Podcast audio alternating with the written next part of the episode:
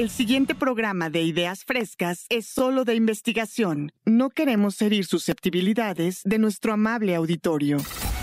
A partir de este momento nuestros micrófonos se abren para darle espacio a las nuevas voces de la radio. La de los alumnos del Centro de Capacitación MBS. Síguenos en Facebook y Twitter. Centro MBS. Esto es Ideas Frescas. Comenzamos. MBS 102.5. Muy buenos días tengan todas las personas que nos escuchan este domingo 23 de julio de 2023. Iniciamos Ideas Frescas completamente en vivo y en directo. Estamos transmitiendo desde la cabina de MBS. Soy Sandra Vázquez, equipazo de lujo, el que me acompaña hoy, las nuevas voces de la radio. La verdad es que estamos súper felices porque ese es el grupo de los lunes, el de la tarde, el que siempre anda con el paraguas, nos agarra la lluvia. Comenzamos con la más viral. La más viral. Me encanta saludar a Laus de con la más viral. Buenos días, Laus, ¿cómo estás? Aquí lista con todo. Hola Sandra, hola a todos. Cuéntanos, ¿qué nos traes para la más viral esta mañana? Pues, ¿qué les puedo decir? No se trataba de hacer una película, se trataba de crear un momento cultural icónico. Eso mencionó el CEO de Mattel en cuanto a Barbie. Y es que como todos sabemos, ya este fin de semana se ha pintado de rosa desde el jueves, outfits rosas por todos lados. Y es que Mattel ha apostado por el negocio de la propiedad intelectual. Ustedes dirían, es solo una película, son solo juguetes, pero no. Como algunos sabrán, desde 2018 la venta de Barbie se empezó a bajar, porque el mundo empezó a cuestionarse. ¿Por qué Barbie? ¿Por qué perfecta? ¿Por qué esto? ¿Por qué el otro? Ya no concuerda con nuestras ideas. Entonces, parece ser que esta película de Mattel es más que nada una recon textualización de la marca. Wow. Quieren decir, estamos aquí y los estamos escuchando. No sé si lo dijeron bien o si lo dijeron mal. Yo creo que Barbie es una película para todos. Yo la fui a ver ayer y sinceramente me gustó. Yeah. Me gustaría volver a ir a verla en pantalla grande. Pero también siento que con toda esta dosificación de información y publicidad que nos dieron desde hace como más de un año, la expectativa era muy alta. Cierto. Pero sí, me gustó y creo que es para todos porque si quieres pasar un rato ameno, puedes ir a ver Barbie. Si quieres reflexionar sobre algo, puedes ir a ver Barbie. Y si quieres quejarte de todo, también puedes ir a ver Barbie. Oye, para niños y niñas de todas las edades. Pues yo siento que las personas más grandes se van a identificar más porque ella trae una narrativa por debajo algo grande. Pero obviamente las niñas también se van a entretener viendo Barbie. Maravilloso. Laus, ¿de dónde te seguimos en el espacio digital? Arroba slowheart guion bajo en Twitter, que significa corazón lento, o arroba slowheart 4 guion bajo en Instagram. Vamos a ver Barbie. Con razón vienes de rosa. ¡Ah, no! Gracias, Laus. Vámonos con la sección del ocio con Leo Bocio.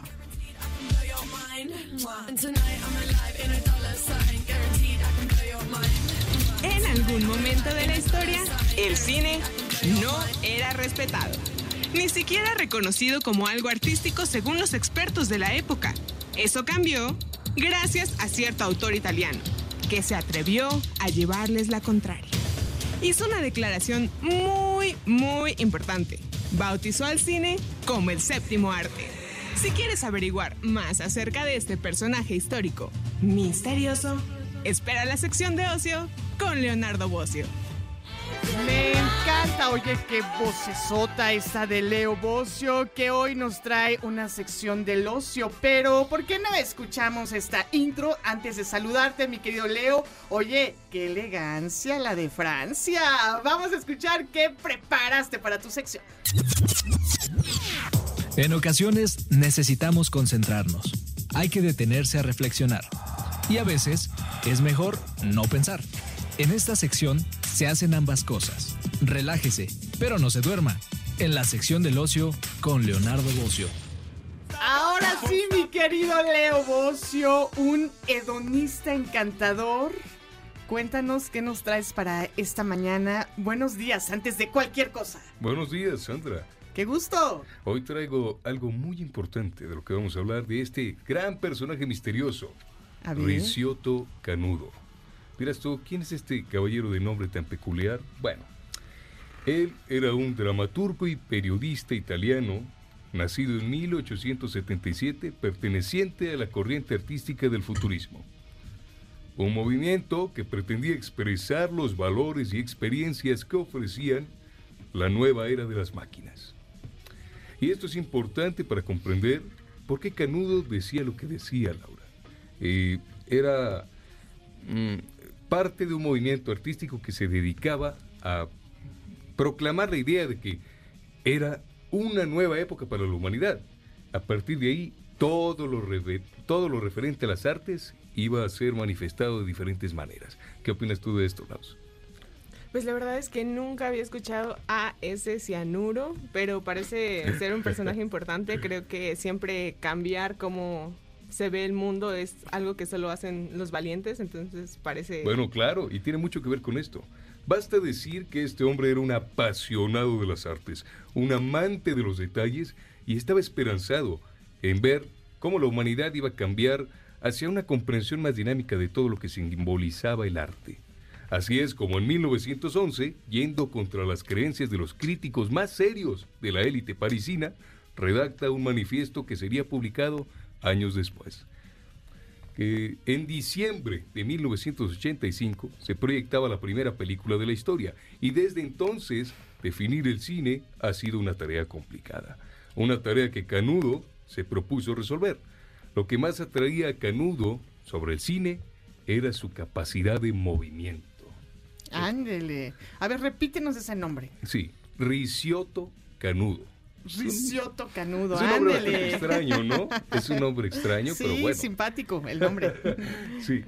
Eh, como decía, lo que más atraía a Canudo, vamos a usar su apellido, es más fácil de pronunciar, ¿no? Canudo, ok. Canudo. Lo que más le atraía a Canudo acerca del cine era la capacidad del movimiento, y lo decía de esta forma: las formas y los ritmos, lo que conocemos como la vida misma, nacen de las vueltas de una manivela en un aparato de proyección. Qué impresión, ¿no? En estos tiempos en los que el cine era apenas un recién nacido y tenían que haber alguien detrás moviendo una manivela para que se hiciera la proyección. Esto es impresionante, ¿no? Me encanta. Es algo que ahora ya, pues, ¿dónde vamos a verlo? Apenas en un museo. Exacto, exacto. Entonces, eh, puede que el manifiesto del séptimo arte sea poco conocido hoy en día, eh, pero definitivamente marcó un antes y un después en la concepción que teníamos de la cinematografía y nos dejó una definición muy precisa que todos hemos escuchado. El cine es el séptimo arte. Bueno, en esa época la gente que se dedicaba a la crítica del cine decía que en efecto, éste intentaba recopilar todas las artes en un conjunto, pero esto provocaba que ninguno de estas brillara ni se distinguiera. Era una herramienta que solo servía para entretener al público con disparates. Un fracaso en su ridícula intención de volverse algo trascendental que pudiese considerarse artístico. Esto era lo que decía la élite francesa de aquellas épocas. Imagínense un mundo tan cerrado diciendo las bellas artes son las bellas artes y no hay ni una más ni una menos. ¿Qué tal? ¿Qué opinan, chicos? Díganme, díganme, amigos. Querido Diego. Hola, ¿qué tal? Muy buenos días a, todos y a todas. Eh, a mí, este, pues yo soy un flamante amante del cine y lo que me resulta complicado, bueno, así, este, ahorita que estás comentando, es cuánto tiempo tardó, ¿no? En, en que sea considerado como arte. Entonces, eh, para mí es algo muy eh, importante y especial a considerar de que es, eh, es para mí eh, de todas la que más yo amo, la que más disfruto y bueno, yo, yo me acuerdo, por ejemplo, los Lumière, ¿no? Cómo eh, empezaban con estos experimentos, ¿no? De irse a las calles, irse este, eh, a ferrocarriles, esa, ¿no? La clásica de que viene el ferrocarril y la gente se espanta. Entonces, pues como el experimento poco a poco se convirtió en arte y ahora pues es algo que se disfruta, ¿no? Sí, claro. Bueno, esto fue, claro, una batalla de años y años para que la gente reconociese al cine como un arte. Recordemos que también, bueno, tenían su propio punto de vista basado en algo bastante lógico, ¿no? Este, en ese tiempo pues, las proyecciones eran relativamente cortas, cine mudo, cine sin color, nada que ver con lo que conocemos ahora. Que dudo mucho que alguien ahora pueda discutir que el cine no es arte. Porque después de todo lo que ha evolucionado, eh, definitivamente hoy en día, hoy por hoy, el cine es arte. Pero en aquella época sí era muy discutido, mi Diego. Y fue un tema muy conflictivo para la gente que se dedicaba a la crítica del arte. Por eso mismo, este Canudo defendía que este arte es la síntesis total, es un prodigioso recién nacido de la máquina y del sentimiento. Un arte vivo, el primero que no solo es movimiento, sino movimiento eterno. Y esta es algo, esta frase de Canudo es algo en lo que yo quiero reflexionar. Qué interesante es decir que el cine no es solo arte en movimiento, sino arte en un movimiento eterno. Claro, es un proceso inacabado siempre, ¿no? Y es decir, siempre va a haber posibilidades de experimentar, eh, va a haber mensajes y realidades que documentar, que visibilizar, ¿no? Voces que escuchar a través de, del cine. Claro, Sandra, y esto es algo que él decía, voy a leer una última parte de lo que él, de lo que él publicó en este manifiesto. Necesitamos el cine para crear el arte total al que desde siempre han tendido todas las demás artes. Y si bien Canudo siente fascinación y admiración por las otras seis, sí es consciente de que el séptimo arte necesitaba un muchísimo desarrollo para lograr ser un parte de estas artes, ¿no? Un tiempo de descubrimientos científicos y técnicos que, en perfecta simbiosis con el hombre y la naturaleza, crearían poco a poco aquello a lo que querían llegar, que el arte vivo fuese el cine, el primero de todos los artes en el que se podía jugar una y otra vez con la luz y las sombras, la risa y el llanto, el silencio y la palabra. Algo con lo que ninguna de las bellas artes tradicionales podía competir. Totalmente. No, maravilloso. Y hoy en día con las nuevas tecnologías ya se puede simular el espacio, el océano. O sea, puedes realmente tener drones por todos lados. Hay muchísimas opciones para enriquecer este discurso narrativo, ¿no? Del séptimo arte. Exacto. Ya no solo se trata de un Charles Chaplin bailando bajo la lluvia en total silencio con musiquita de fondo. No, señores. Hoy por hoy hemos llegado al punto en que Ricioto Canudo mm, podía mm, creer en esto que escribió hace tantos años. Maravilloso, Leo Bocio, gracias por sumarte esta mañana a Ideas Frescas. Cuéntanos cómo te seguimos en el espacio digital. Tú siempre con temas tan profundos, artísticos, poéticos, que nos encanta. Bueno, claro, es que pienso que Debe haber un poco más de espacio para las artes en nuestra vida cotidiana. Leo, y tienes un pozarrón, ¿dónde te seguimos? me siguen como Leonardo, me siguen como Leo Bocio en Instagram. Disculpen, mi nombre es Leonardo Bocio, ese es mi nombre completo. Claro, pero Leo Bocio y con V. En Instagram, con V, sí. Sí, porque siempre le pongo yo V grande. siempre no. le pones V. Muy bien, vámonos a la siguiente sección, deportes a la media, en ideas frescas. Y esto después de la pausa. No te vayas apoyando a los nuevos talentos de la radio en MBS 102.5. Esto es Ideas Frescas. En un momento regresamos. En MBS 102.5 le damos espacio a las nuevas voces de la radio. Continuamos en Ideas Frescas Estás escuchando Ideas Frescas, el programa de las nuevas voces de la radio, las voces de los alumnos y las alumnas del Centro de Capacitación MBS. Soy Sandra Vázquez, me da muchísimo gusto poderte acompañar esta mañana y sobre todo nos encanta consentir a nuestras audiencias y por ello hoy tenemos para empezar, porque hay una lista larga, ojo, eh, abusados, abusadas, hoy comenzamos con un pase doble para lanzarse a ver Lagunilla, mi barrio con la actuación de Laura León, un gran elenco que la acompaña, este sábado 29 de julio a las 19 horas en el Centro Cultural Teatro 2. Mi querida Lausde, ¿a dónde nos tiene que hablar el público para irse a ver a, a estas personas en Lagunilla, mi barrio? Sí, llámenos, llámenos ya. aquí en CDMX al 55 51 66 1025, así como nuestra estación 102.5 y fuera de CDMX al 800 202 1025. Muy bien. Oye, espérame tantito, porque tenemos una pregunta que está súper fácil, es así como una rebanada de pastelito en la mañana. A ver, la persona que se va a ir a ver Lagunilla, mi barrio, es aquella que nos responda correctamente el actor, ajá, el nombre del actor, el nombre real del actor, que le da vida a Albertano, el personaje. O sea, ¿cómo se llama el actor detrás de Albertano?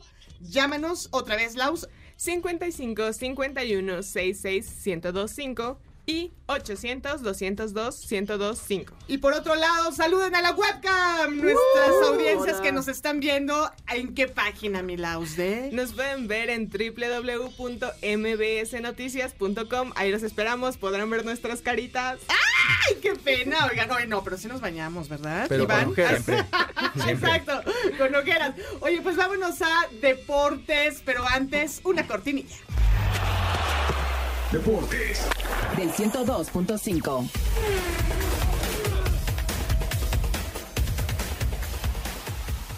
Pues qué gusto darle la bienvenida a El Diego, a Alex Castillo, a Iván Cuestas para los deportes. El espacio es suyo, chicos. Yo sé que ustedes sí que le meten al deporte. Pues hola, ¿qué tal? ¿Cómo estás? Mi querida Sandy, aquí en la mesa y todos que están escuchando y viendo a través de la webcam.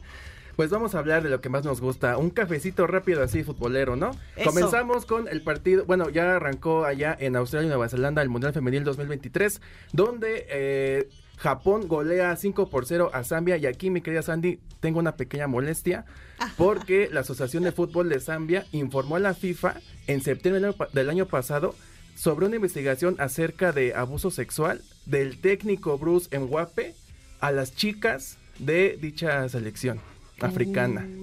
¿Y sabes qué es lo peor? Que este técnico está ahorita entrenando a las, a las muchachas de este colectivo de Zambia. Entonces, Tache. pues, ¿qué está pasando? Tache, guarache. La FIFA, Infantino, que inclusión, todo esto. Bueno, eso ya bueno, es punto eso ya aparte. es un delito, ¿eh? Sí. Más que inclusión, eso Y es un delito. bueno, aquí en México es luego, luego instantáneamente la cárcel, pero no sé qué está pasando. Y, y ahorita está entrenando con las mujeres, pero bueno, esto ya es punto y aparte. Y en otros resultados, Inglaterra le costó trabajo, pero gana 1 por 0 a Haití. Dinamarca lo mismo a China, 1 por 0. Suecia 2 por 1 a Sudáfrica. Países Bajos hoy en la mañana le gana a Portugal 1 por 0. Y Francia, fíjate, las 4 de la mañana fue este partido. Francia empata contra Jamaica. Me quedó Alex, una sorpresa. La primera, no, la segunda, porque la primera fue que Nueva Zelanda le gana al equipo de Noruega. Sí, es correcto. Ahorita está arrancando el Mundial. Vamos en la jornada 1 y vaya qué tremendos partidos nos están dando las chicas, ¿eh? Veamos ahora si se logra romper la hegemonía de Estados Unidos. Las cuatro veces campeonas del Mundial, Diego. Sí, no sé qué tú opines, este, me quedo Iván. ¿Crees que Team USA otra vez la vuelve a romper o es otro ahí favorito? No, yo creo que siempre va a ser favorito Team USA. Ya su fútbol le ha mejorado en estos últimos años y pues la verdad son favoritos para ganar el campeonato. Recordemos que Megan Rapinoe es ya su último mundial, la referente de este equipo norteamericano. Ahí Alex Morgan también está en las últimas, así que pues puede, como ustedes comentan, que sea el último de este. Pasando de tema, ahora vamos a la Leagues Cup, donde mi Messi ya se estrenó allá en Miami. Sabroso, qué rico clima ya, el calorcito. Y le gana a mi tremendo maquinón, perdió 2 por 1. De último minuto, como siempre, se le ocurre el Cruz Azul, Cruz Azuleando como siempre. Faltaban escasos minutos, falta que para mí no era eh, a cargo de, se la corran a Messi. Él dice, va, yo me rifo. eh, la mete de bien con la pierna izquierda y se acaba el partido 2 por 1. Y como ves, mi Alex, otra vez Messi rifando, ahora acá en Norteamérica. Vaya forma de estrenarse de Lionel Messi en el continente americano, ¿no? Sí, la verdad, eh, pues eh, hay una estadística de que siempre equipo con el que arranca, equipo que gana, igual contra el Paris Saint Germain arrancó con gol y ganando, con el Barça lo mismo, entonces tú como ves, no sé si viste mi querido Iván de que este equipo lleva 10 partidos perdidos, llega el astro argentino y pum, vámonos para arriba. Sí, totalmente. Creo que no fue una cruzazuleada como dicen anteriormente. Creo que Messi es Messi. Y pues la verdad. La Mira, Messi es Messi y el azul es Cruz Azul. Sí, pero creo que ahora no fue su culpa. Creo que jugaron bien, pero la verdad no, no tiene nada que hacer contra esa pierna zurda que tiene Messi. No, y apenas va empezando la League Cup, este, apenas el primer partido, es joven el torneo y veamos todavía tiene chance de Cruz Azul si logra ganar el siguiente partido. Lo malo es que mi Tuca lleva ya cuatro partidos perdidos con el Cruz Azul, entonces aguas ahí, aguas ahí. Y otro dato curioso, mi querida Sandy, fíjate, el partido quedó este de León contra Whitecaps 2 por 2 se fueron a tanda de penaltis. ¿Cuánto crees que quedaron en penaltis? Ay, no, ni idea. 16 a 15. Ah, caray. Se jugaron 36 penales ejecutados y hasta el 36 ya erró el equipo de Whitecaps. Pero como ves, esta es una, este, es el quinto partido donde más han cobrado penaltis. El primero fue en el 2005 48 penaltis, ganando el KK Palace 17-16 a los de Civics. ¿Cómo ves, mi querido Alex? Es correcto, cabe destacar a la audiencia para que conozcan un poquito que en la fase de grupos se darán tres puntos al ganador, un punto a los equipos empatados y en caso de empate se jugará una tanda de penaltis en donde el equipo ganador obtendrá un punto más. Este es el sistema de puntaje para la fase de grupos de la League Cup. Y como ves, mi querido Iván, que el equipo de Montreal empata con Pumas, pero como dice Melex, en el punto extra, pues ahí pierde otra vez la garra de CU. Pues la verdad es muy interesante este nuevo sistema que están teniendo. Eh, vamos a ver si les funciona. Y pues suerte a todos los equipos mexicanos, ¿no? Sí, y fíjate, es como la Copa Oro, ¿no? Este, según es un, eh, un torneo que no vale, pero como se juega contra Norteamérica, pues es de, vamos a ver, ¿no? El tú por tú, ¿no, Alex? Claro, claro, y hay que destacar la participación del Pachuca y de Los Ángeles Galaxy, que eh, el LAFC, perdón, que ya están calificados a la fase de 16 avos. Ahí está, mira, eso es un dato interesante, así que pues todavía continúa eh, el AME de mi querido Alex Castillo, pues todavía no arranca hasta la siguiente jornada y esperemos que ya mi Tuca y mi Cruz Azul, por favor, ya, ya metan. Y rápido, antes de irnos, este, ahorita en este momento se está corriendo la Fórmula 1, va en la vuelta 58 de 70, Max Verstappen está en el primer lugar, Norris en el segundo y nuestro querido Checo Pérez, hagamos, hagamos chonguitos para que Checo Pérez quede en ese tercero, ojalá y llegue al segundo, le alcance a Norris, no creo que a Max Verstappen porque son coquiperos, entonces mi querido Alex, esperemos de que el Checo se suba al podio. Pues mira, considerando que el día de ayer en la cual y arrancó desde la novena posición, pues me parece bastante importante de aplaudir de Checo que ahorita está en tercero peleando el podio después de cinco carreras de no haber calificado a la Q3. Me parece increíble que Checo ahorita esté peleando de nuevamente un podio. Entonces, pues bien por el mexicano, bien por el tapatío y por en general todo el automovilismo mexicano, ¿no? Después de que tuvo cinco semanas pasadas terribles donde chocaba o en la pole position quedaba en el, en el quinceavo lugar, pues ya hoy por fin está otra vez a nada, a nada. Les digo, faltan este, escasas 12 vueltas entonces esperemos de que llegue al tercer lugar. Así que Sandra, pues en lo que estamos aquí, vamos a ver qué pasa. Oh, no, chonquitos, ¿no? O sea, hay que echarle porras al equipo, pues sí. ¿Cómo ves, Alex? No, sí, increíble, con todo apoyar a Chico.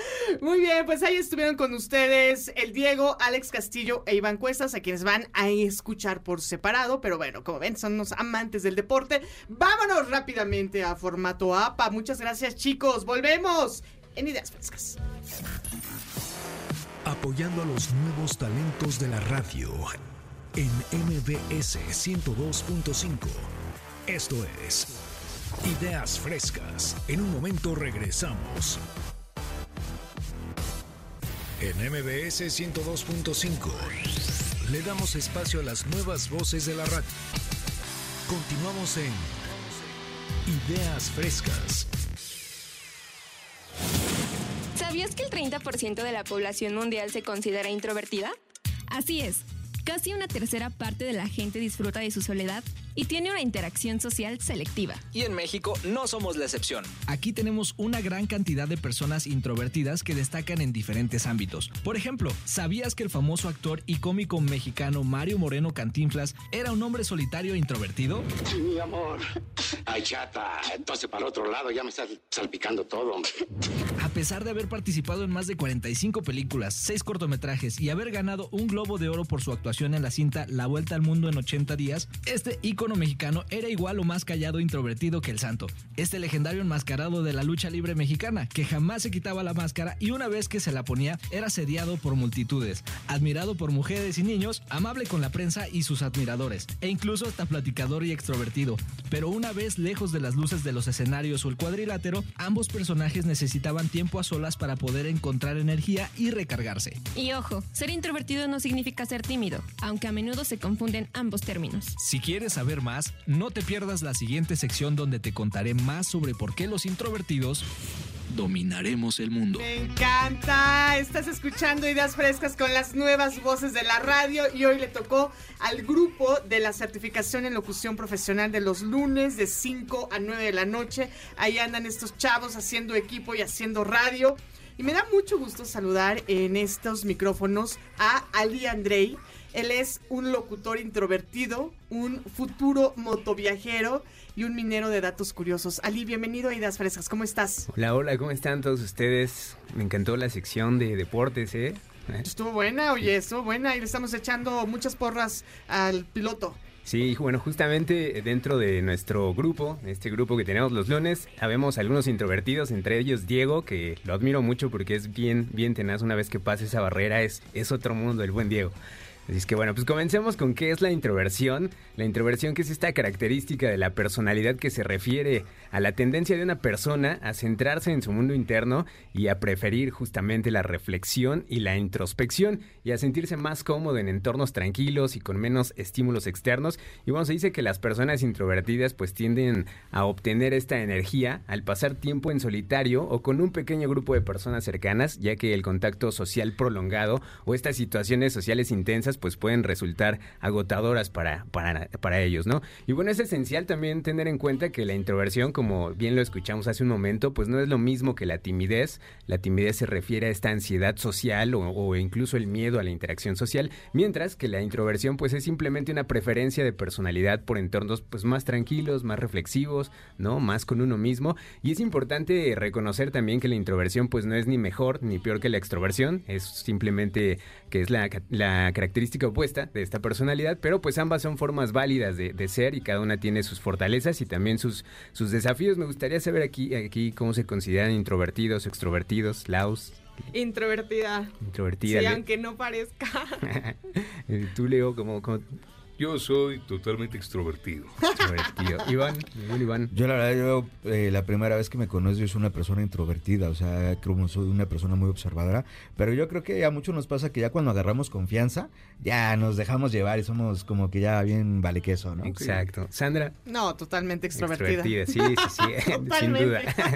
pero bueno, pues algunas características de los extrovertidos, como ya dijimos, es esta preferencia por la soledad o el tiempo a solas. Los introvertidos eh, tienden a sentir más cómodos y recargan sus energías, pues cuando tienen tiempo para sí mismos, necesitan estos momentos de tranquilidad para reflexionar, para pensar en sus emociones y despejar su mente.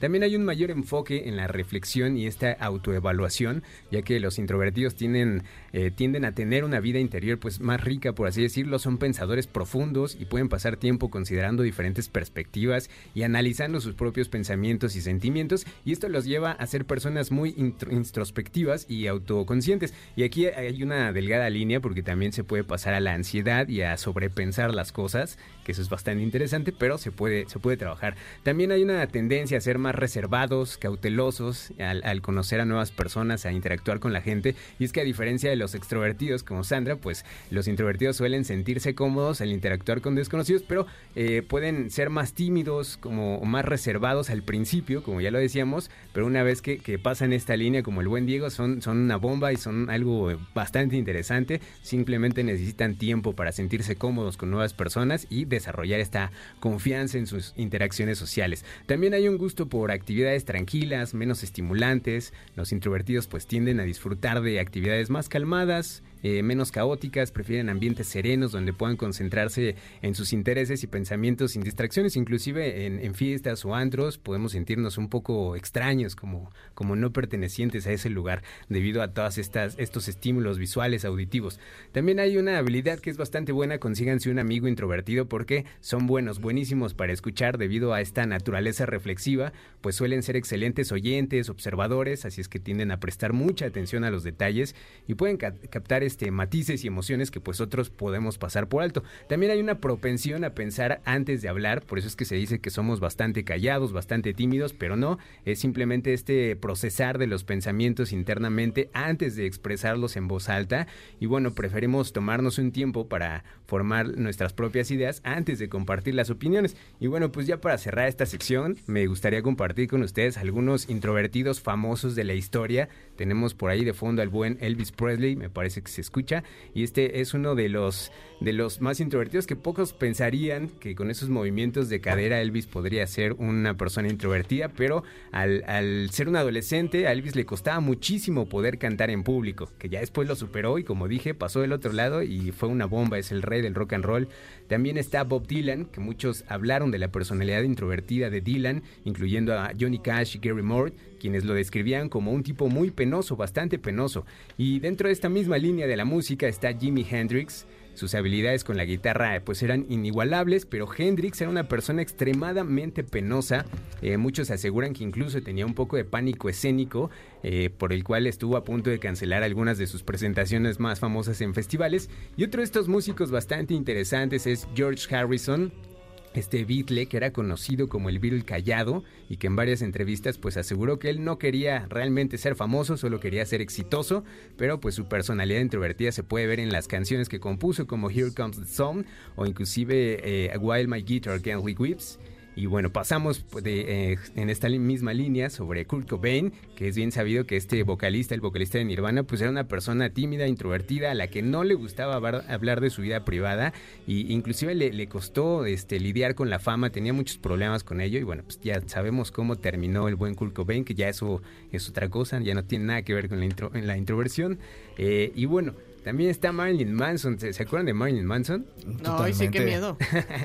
pues justamente Manson, a pesar de su música y de este estilo tan controversial, que inclusive le, podrían, le, llamaban el anticristo a Marilyn Manson, también conocido como Brian Hook Warner, pues asegura ser extremadamente introvertido y dice usar sus interpretaciones para sacar todo lo que no puede expresar, que sí es bastante, ¿eh? sí expresaba demasiado el buen Manson.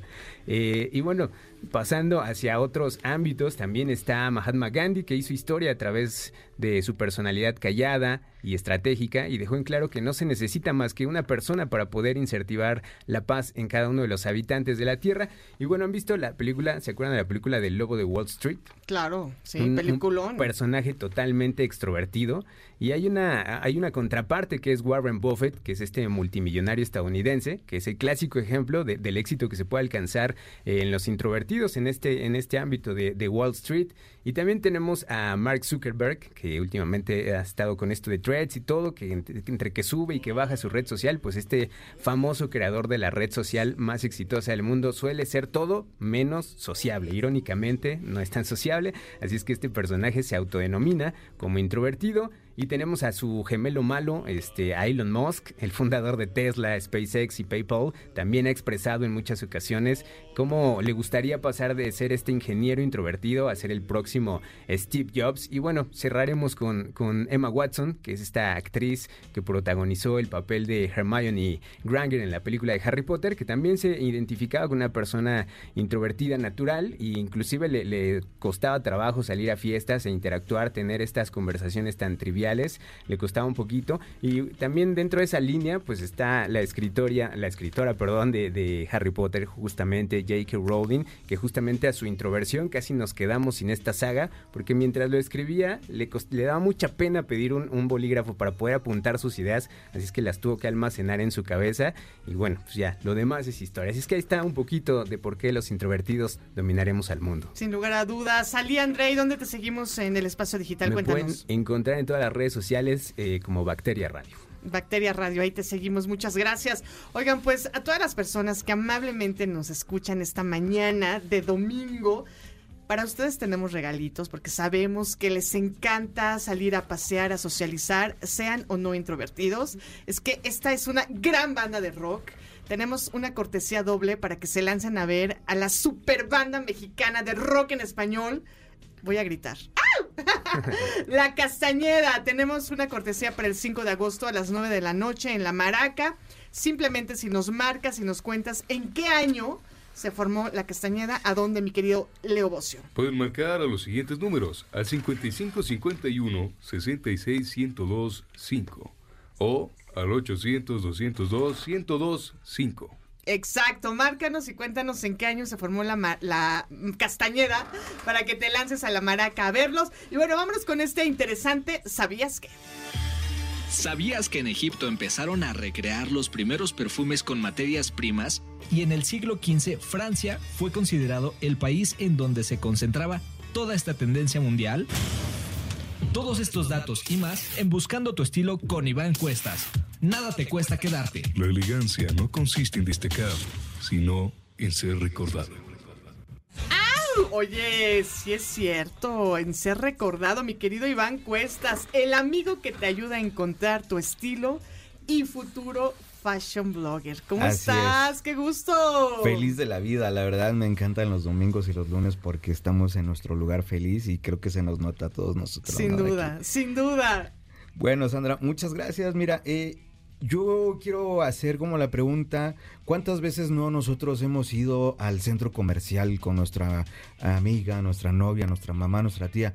Y nosotros los hombres somos como que ya, eh, ya vas a acabar, ¿no? Ya es como de...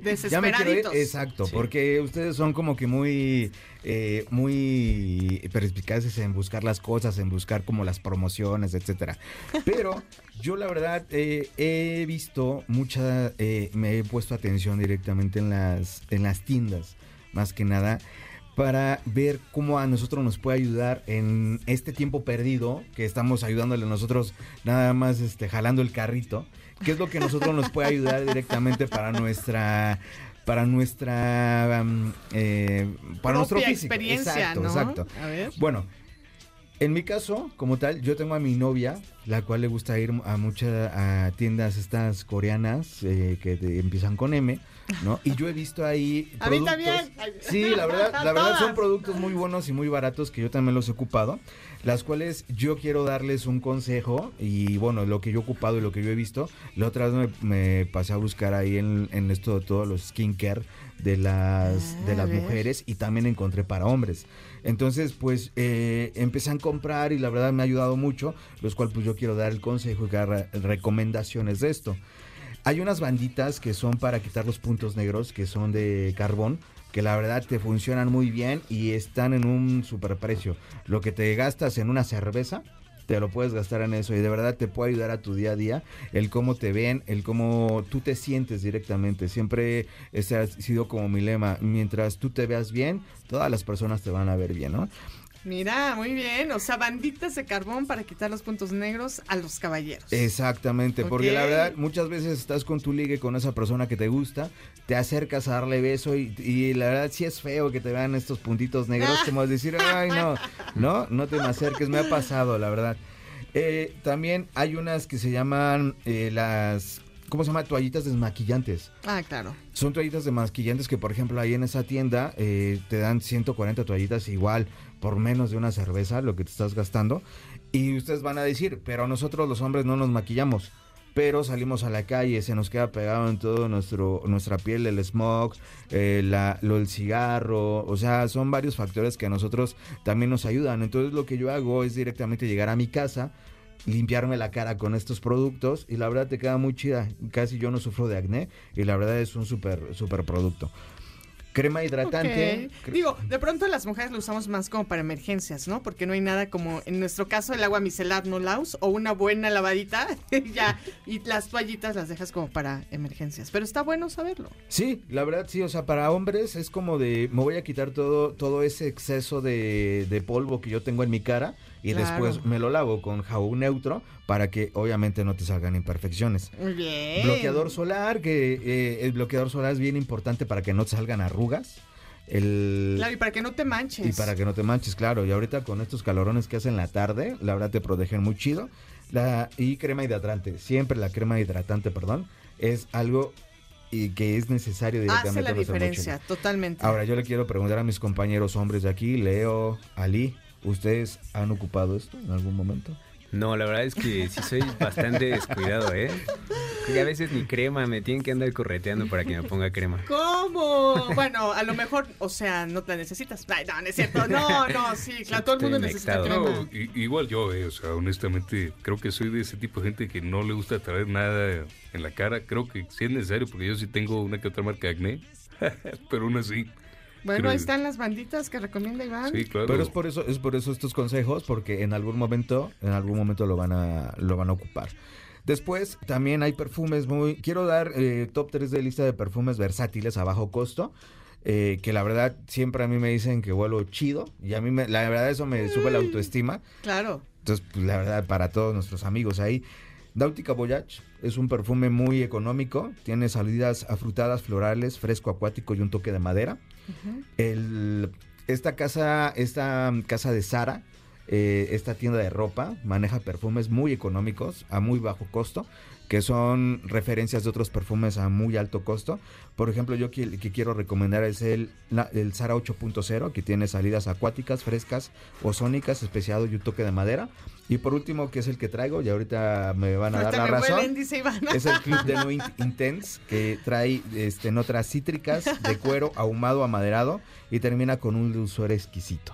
Entonces, la verdad es una propuesta muy interesante lo que nosotros, bueno, lo que yo te puedo dar. Eh, de todas maneras, digo, al fin de cuentas, para todo hay gusto. Vayan a Y bolsillos. tiendas siempre. Eh, lo que yo les recomiendo es de que si ustedes tienen pensado comprarse un perfume, pueden ir a estas tiendas de tipo Fraiche, todas estas eh, que te pueden dar como tomas para que tú puedas oler el perfume y puedas ver, ver si te gusta o no. Y ya después pues lo puedes comprar original, ¿no? Oigan, que en el centro hay calles dedicadas a vender Todo. este, perfumes, a- este, fragancias. Así que también, ¿no? Hay que explorar la- el comercio local, ¿no? Sí, La- todo, todo esto. Entonces, pues, como tú dices, hay que apoyar también al negocio local. Ok. Digo, pero nunca te, siempre yo voy por los perfumes originales porque te van a durar más que un perfume Claro. este normal. Pues y pues muchas bueno, gracias, este, esto será todo. Cualquier duda, eh, comentario o algo, me pueden seguir en mis redes sociales como Iván Cuestas, en Instagram y en Facebook. Ahí te seguimos, Iván Cuestas en Instagram y Facebook. Vamos a hacer una pausa, pero no sin antes decirles que nos sigan en las redes sociales, en el espacio digital, porque aquí el equipo, bueno, Daniel a cada rato entra, nos toma fotos, las sube a qué redes, mi querida, mi querido Leo. En Twitter pueden encontrarnos como arroba centro MBS. En Instagram, Ideas Frescas MBS. Y en Facebook, Ideas Frescas 102.5. Oye, y por cierto, Leo, si nos cuenta alguien del auditorio, ¿en qué año se formó La Castañeda? Se va a ir a ver a esta super banda el 5 de agosto a las 9 de la noche en La Maraca y entonces que nos marquen a qué número.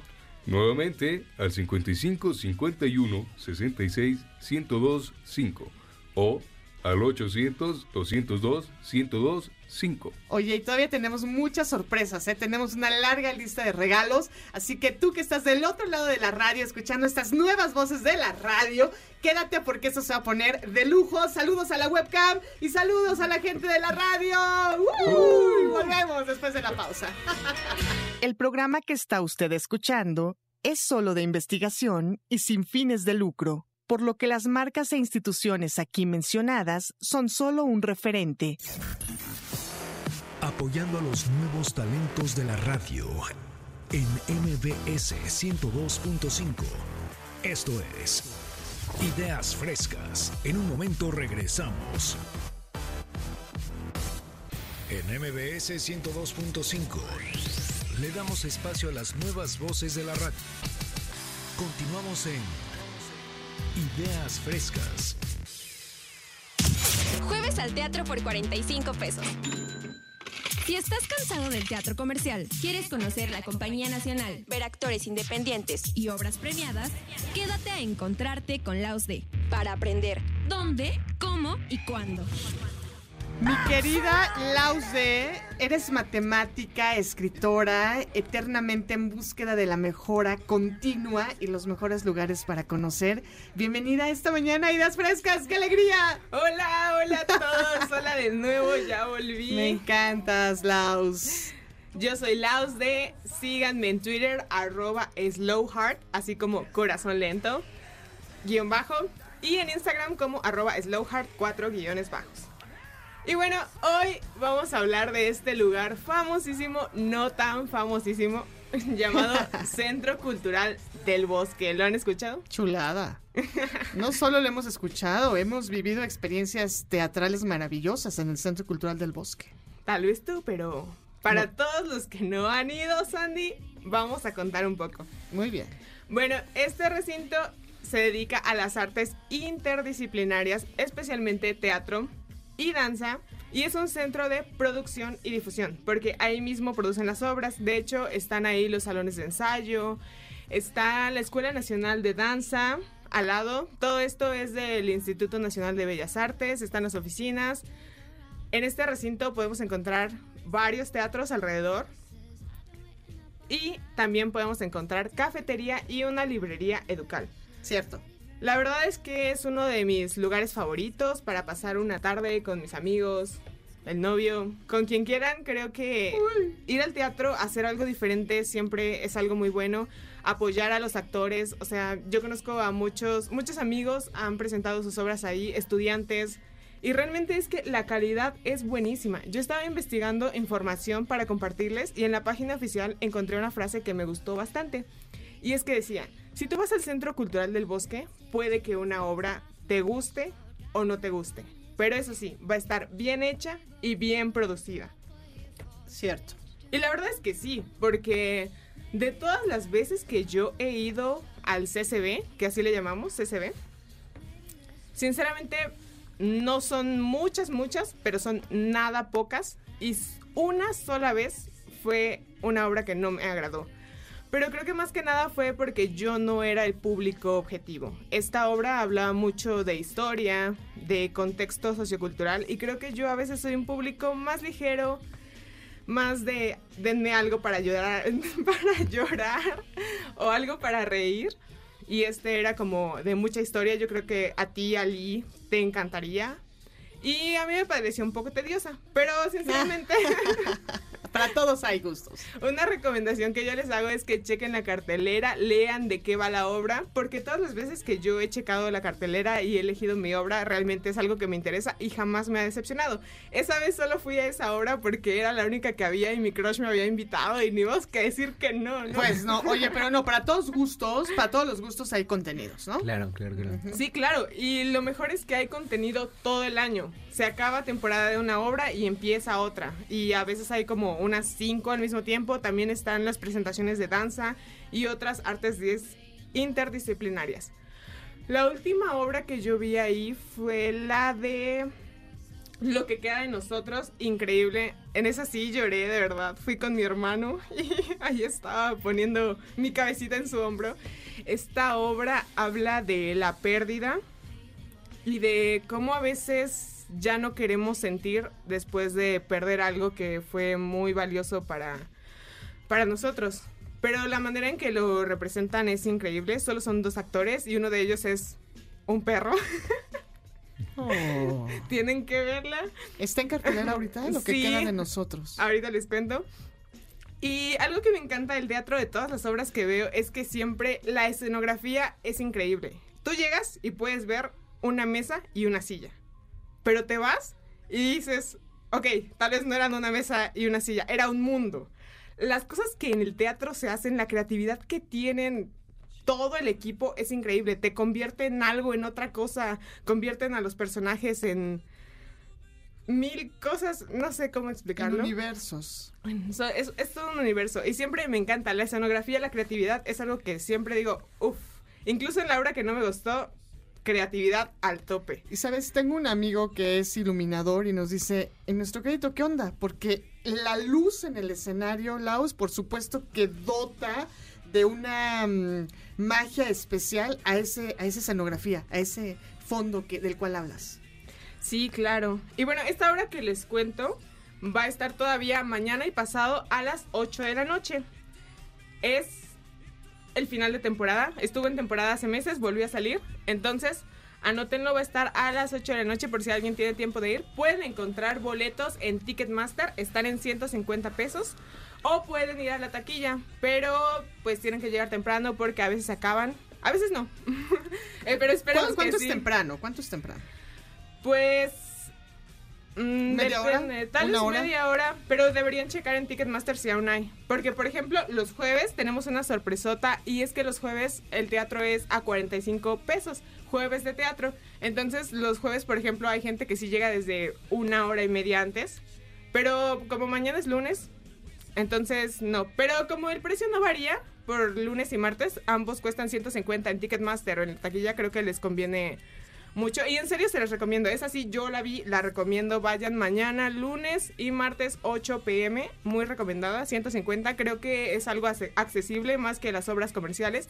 Y apoyar a todos los artistas es algo que nos llevamos. Claro, y siempre hay descuentos para personas que nos dedicamos a la docencia, para las personas adultas mayores y para estudiantes, ¿no? Siempre hay descuentos y siempre ayuda muchísimo el teatro a todas las personas. Incluso las personas adultas mayores tienen grandes beneficios para ir al teatro, pero no solo ellas, todas y todos, ¿no? Laus. Sí, claro. De hecho, hasta también, bueno, yo estoy en un programa donde te dan una tarjetita que se llama Gente de Teatro y así todos los días yo puedo ir por 45 pesos sin importar el día ni la hora y por eso ah, soy genial.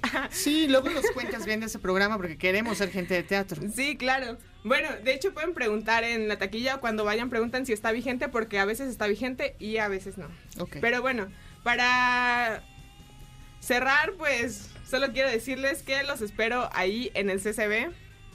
Y en serio, vayan, apoyen a las artes, por favor. Espero Claro. que... Y a mí me ha tocado, por ejemplo, tipo de eventos como el Enartes, que, que ahí te traen propuestas de todo el país y puedes entrar y se llena. Eso es, es una locura. Dígame, dígame.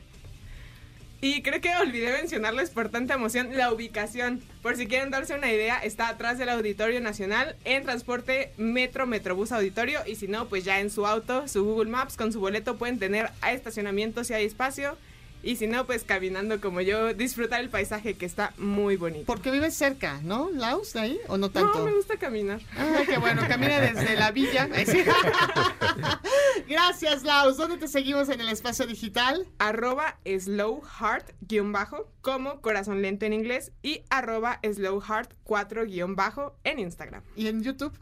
Ah, en YouTube como IDK Laus. Pueden buscar en el buscador IDK Laus y tengo también un canal donde les ayudo a elegir su carrera. Gracias. Me Andy. encanta, es que Laus es maravillosa, tienen que seguirla, verla, o sea, no la pierdan de vista porque esta mujer es increíble. Vámonos rápidamente a la segunda hora, esto fue la primera de Ideas Frescas y recuerda que mi querido Leo Bocio, ¿dónde nos siguen en el espacio digital? Cuéntanoslo rápido, tenemos 30 segundos. En el espacio digital nos siguen en Facebook con Ideas Frescas 102.5, en Instagram Ideas Frescas MBS y en Twitter arroba Centro MBS. Vámonos a una pausa, soy Sandra Vázquez, esto es Ideas Frescas, no te vayas. Apoyando a los nuevos talentos de la radio en MBS 102.5. Esto es Ideas Frescas. En un momento regresamos. En MBS 102.5 le damos espacio a las nuevas voces de la radio. Continuamos en Ideas Frescas. La más viral.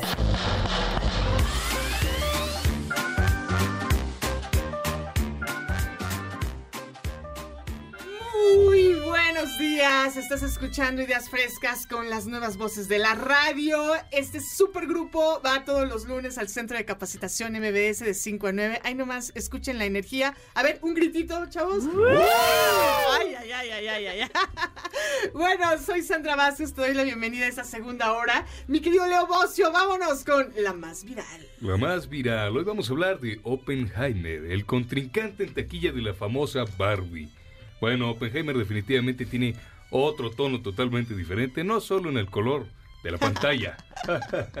Totalmente de acuerdo. Hay quienes dicen que esta entrega podría ser la obra maestra que le hacía falta a toda la trayectoria artística de Nolan, como si toda su carrera hubiese estado destinada a este preciso momento. La fotografía, el soundtrack, la impresionante actuación de Cillian Murphy como el protagonista, es como si esta película estuviera hecha con las piezas correctas, contándonos desde una perspectiva bastante trágica la atormentada vida de un hombre brillante arrepentido por haber atemorizado a la humanidad con un poder destructivo que puso en sus manos. Mi recomendación es que se apresuren a ir al cine cuanto antes y que se preparen para una gigantesca explosión, al menos metafóricamente. No, si vayan a ver. Está Bueno, larga, eso sí, ¿no? Claro. Vayan con tiempo y Es paciencia. bastante larga, vayan con tiempo y paciencia. Honestamente, no esperen muchísima diversión. Como les dije, esta es una historia bastante densa. Sí, o sea, no es Barbie. No, claro que no. Pero bueno, le está yendo bastante bien, Sandra. Y dicen que podría ser que esta película se coloque en la lista número uno de las películas de Nolan, reemplazando al Caballero Oscuro como la mejor película que ha creado el director. Es cierto, estoy de acuerdo contigo, totalmente, Leo. Digo, a ver, que nos llame el público, que las audiencias se manifiesten, Sí. pero yo creo que se va a convertir en una gran cinta favorita de las generaciones actuales. Muy bien, yo pienso lo mismo y pues ah, cabe destacar, señores, eh, a pesar de ser una película que trata el tema de la guerra, bueno, creo que al final tiene un mensaje bastante claro. A veces las personas muy inteligentes pueden tener mm, la presión de dedicarse a crear cosas que no van a darle gran bondad al mundo, ¿cierto? Y por eso mi recomendación personal es hagan el amor, no la guerra, querido público. Estoy de acuerdo contigo, hagamos el amor y no la guerra. Muchas gracias, Leo Bocio, por la más viral. Recuérdanos dónde te seguimos. Eh, yo soy Leo Bocio en Instagram, querido público. En Instagram, querido público. Gracias, ahí estuvo la más viral. Oigan, pues tenemos más regalitos para nuestra amable audiencia que nos sigue, mi querida Bere. ¿De qué se trata? Cuéntanoslo todo. Tenemos dos pases dobles para el tributo a Coda y el rock en español por Java Drago, la voz de Coda. Y estos son para el 19 de agosto a las 9 horas en La Maraca. Vámonos pues a nuestra siguiente sección. Esto es Ideas Frescas. Jueves al teatro por 45 pesos. Si estás cansado del teatro comercial, quieres conocer la compañía nacional, Ver actores independientes y obras premiadas, quédate a encontrarte con Laos D. para aprender. ¿Dónde? ¿Cómo? ¿Y cuándo? ¿Te has dado cuenta que la vida tiene muchas preguntas? La gente adulta hace más de 100 preguntas al día, mientras que los niños de 3 a 5 años realizan más de 500. Quédate aquí, en ¿Quién te preguntó? Donde no hay preguntas tontas, sino tontos que no preguntan. Uy, mi querido Alex. Alex Castillo, bienvenido a Ideas Frescas. ¿Cómo andas, Alex? Bien, bien, bien, aquí estamos con todo. Me da mucho gusto saludarte. Oigan, vámonos con. Digo, te saludo porque sé que vienes en moto, ¿es cierto? Claro que sí, siempre en moto. Ya, ya te vi el otro día ahí en moto, mi querido Fer Aguilar.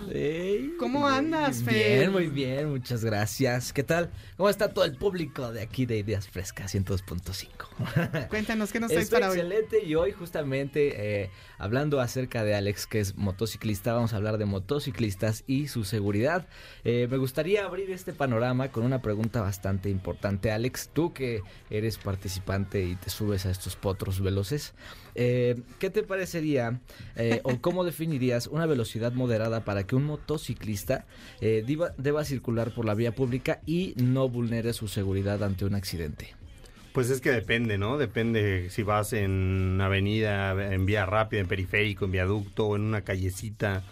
Eh, hay que respetar los límites de velocidad. Por supuesto, partiendo desde el punto de vista de, de- en el que pues la moto es peligrosa, ¿no? Sabes que es un medio bastante efectivo y eficaz, muy rápido, pero eh, partiendo de eso, ¿a qué velocidad crees que no, vul- no vulnerarías tu vida si Pues tienes es- un accidente? Realmente yo creo que hasta si vas a 40 kilómetros por hora, es súper lento, te puedes caer. O Sí. sea, todos los motociclistas tenemos un dicho, o sea, te tienes que caer sí o sí, o sea, para Sí. experimentar y para aprender.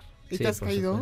Sí, sí, sí. Ay, oye, ¿y también vas en, en el- como decías ahorita, en estas vías súper rápidas? Sí, en periférico, en viaducto es de lo más peligrosito, sobre todo periférico, como que no está súper bien hecho para motociclistas y los automovilistas a veces no son los más conscientes del mundo. Estoy Sí. boquiabierta. Por supuesto, y también considerar una medida de seguridad si no tienes una motocicleta que tenga la cilindrada correcta, arriba de 250, eh, es más peligroso aún, ¿no? Me comentaban las personas con las que me di cita esta, esta semana para poder entrevistar que si no tienes una motocicleta un poco más pesada y arriba de, de 250 centímetros cúbicos, tienes la posibilidad de que el aire o algún movimiento ah, externo a ti te jale y pues, te termines en el piso, ¿no? O ¿Tienes sea, una moto pesada?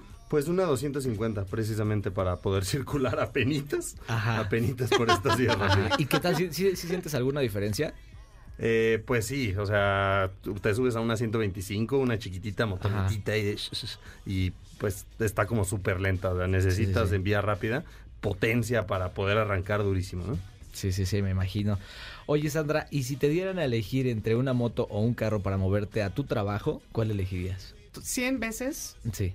el carro. ¿Ah, sí? Yo estoy en contra de las motos. Me ha tocado ver cualquier cantidad de accidentes horribles. Sí. No, de verdad horribles. Entonces, alguna vez me tuve esa propuesta de una moto. Dije, gracias. Prefiero mi democrático RTP. La verdad. Barato. Es curiosa tu respuesta. Cuatro pesitos, oye. Es curiosa tu respuesta porque mucha gente sí opina el hecho de adoptar una moto para poder moverse, ya que vivimos en una pues una jungla de cemento, ¿no? Y también eh, muchísimos carros están pues obviamente incrementando el tráfico y por supuesto que para llegar a tiempo al trabajo siempre va a ser bueno una motocicleta, siempre y cuando la manejes con la mayor cautela posible, ¿no? Este, porque para esto estamos aquí, ¿no? Para hablar justamente de la seguridad y hay muchos elementos que podemos optar por ah, comprar para poder mantenernos nosotros seguros, ya que en una motocicleta, pues lo que es la carrocería básicamente es, es nuestro cuerpo y una de las eh, partes de nuestro cuerpo más vulnerables son las piernas porque van a los laterales y si te impactan del lado derecho o izquierdo de tu de tu motocicleta, pues puede que la pierdas. Eso incluso si el carro va a 20 kilómetros por hora. Entonces son velocidades muy pequeñas, pero que atentan contra tu seguridad y tu vida en ciertos casos. También claro, muy una- vulnerable, por siempre. supuesto, por supuesto, es muy vulnerable y eh, me gustaría también, junto con esto, dar algunos tips que les pedí a motociclistas este, en la calle eh, para principiantes, justamente para gente que va iniciando, que está pensando en iniciar esta, esta aventura. Y una de uno de los primeros consejos que me dieron y que me, me dieron bastante en la cabeza fue tener un buen seguro, porque esto argumentando que hay seguros que en caso de siniestro dan largas y terminan poniendo de su dinero. Entonces, siempre optar por un buen seguro sería lo, lo ideal. La segunda, y no menos importante, manejar siempre por los carriles de extrema derecha o baja. Esto con la finalidad de que, pues, los carros que van eh, con una velocidad mayor a la tuya no te muevan, porque no sé si lo has visto, Alex, pero los carros sí te llegan a mover. O sea, si sientes, incluso cuando vas en un lugar abierto y hay una corriente de aire bastante fuerte, como que sientes que te vas a la izquierda o a la derecha, ¿no? Sí, claro, amigo, sobre todo yendo más de 70 kilómetros por hora, sí se siente el airecito bastante Sí. denso. Sí, sí, sí, por supuesto. Hablando de la velocidad, me gustaría eh, destacar que ah, yendo a, kilo- eh, a 30 kilómetros por hora, todavía no vulneras tu integridad y puede que no mueras si tienes un accidente. Eh, pasando los 50 ya puedes atentar con tu, con tu vida. Así que ténganlo muy en cuenta para que no. Ay, no- qué miedo. No, no, yo pase sí le esto. saco, eh, la Sí, verdad, sí, sí. cañón le saco, pero bueno, ahí están, ¿no? Ahí están las, las sugerencias para cuidar nuestra vida. Así es. Y eh, bueno, ah, otra sugerencia que dio un motociclista profesional sería adquirir buen equipo de protección, no limitarse a solo usar casco. Y con esto viene cinco elementos importantes para eh, tener en cuenta. Extras del casco sería pecheras, rodilleras, coderas, botas y guantes. Hay guantes que tienen cierta protección que te llegan a proteger hasta 5 metros de derrape, que sería muy bueno contemplar porque el casco es algo, ¿no? Pero también es lo demás. O sea, he conocido gente, eh, repartidores que si llegan a caer, pues es su día a día, ¿no? Entonces vulneran todo el tiempo con su integridad física y eh, yo creo que sí sería importante considerar eso. No sé si tú, Bere, conocías alguno de estos elementos que acabo de mencionar. Sí, pues los más básicos, ¿no? Como es el, el casco, las coderas. De hecho, incluso creo que también hay una chamarra que, que ya trae todo eso incluido, ¿no? Ajá, por supuesto, hay elementos ah, muy completos y a buen precio. Eso es lo importante, contemplar que son buenos precios los que hay en el mercado y podemos hacer este la diferencia, ¿no? Entonces, siempre manejar con cautela sería lo ideal.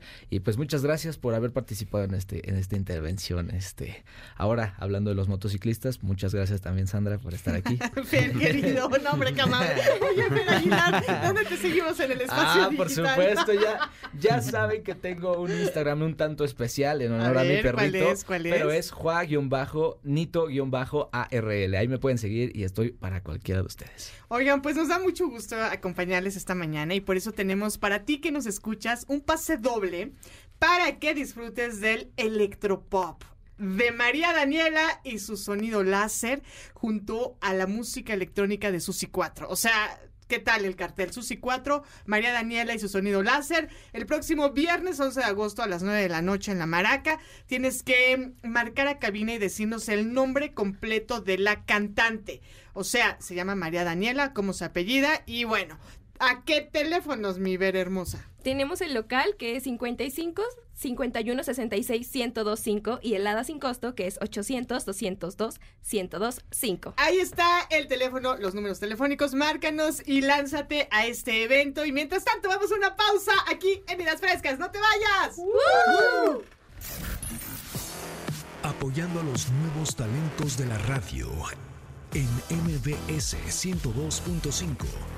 Esto es Ideas Frescas. En un momento regresamos.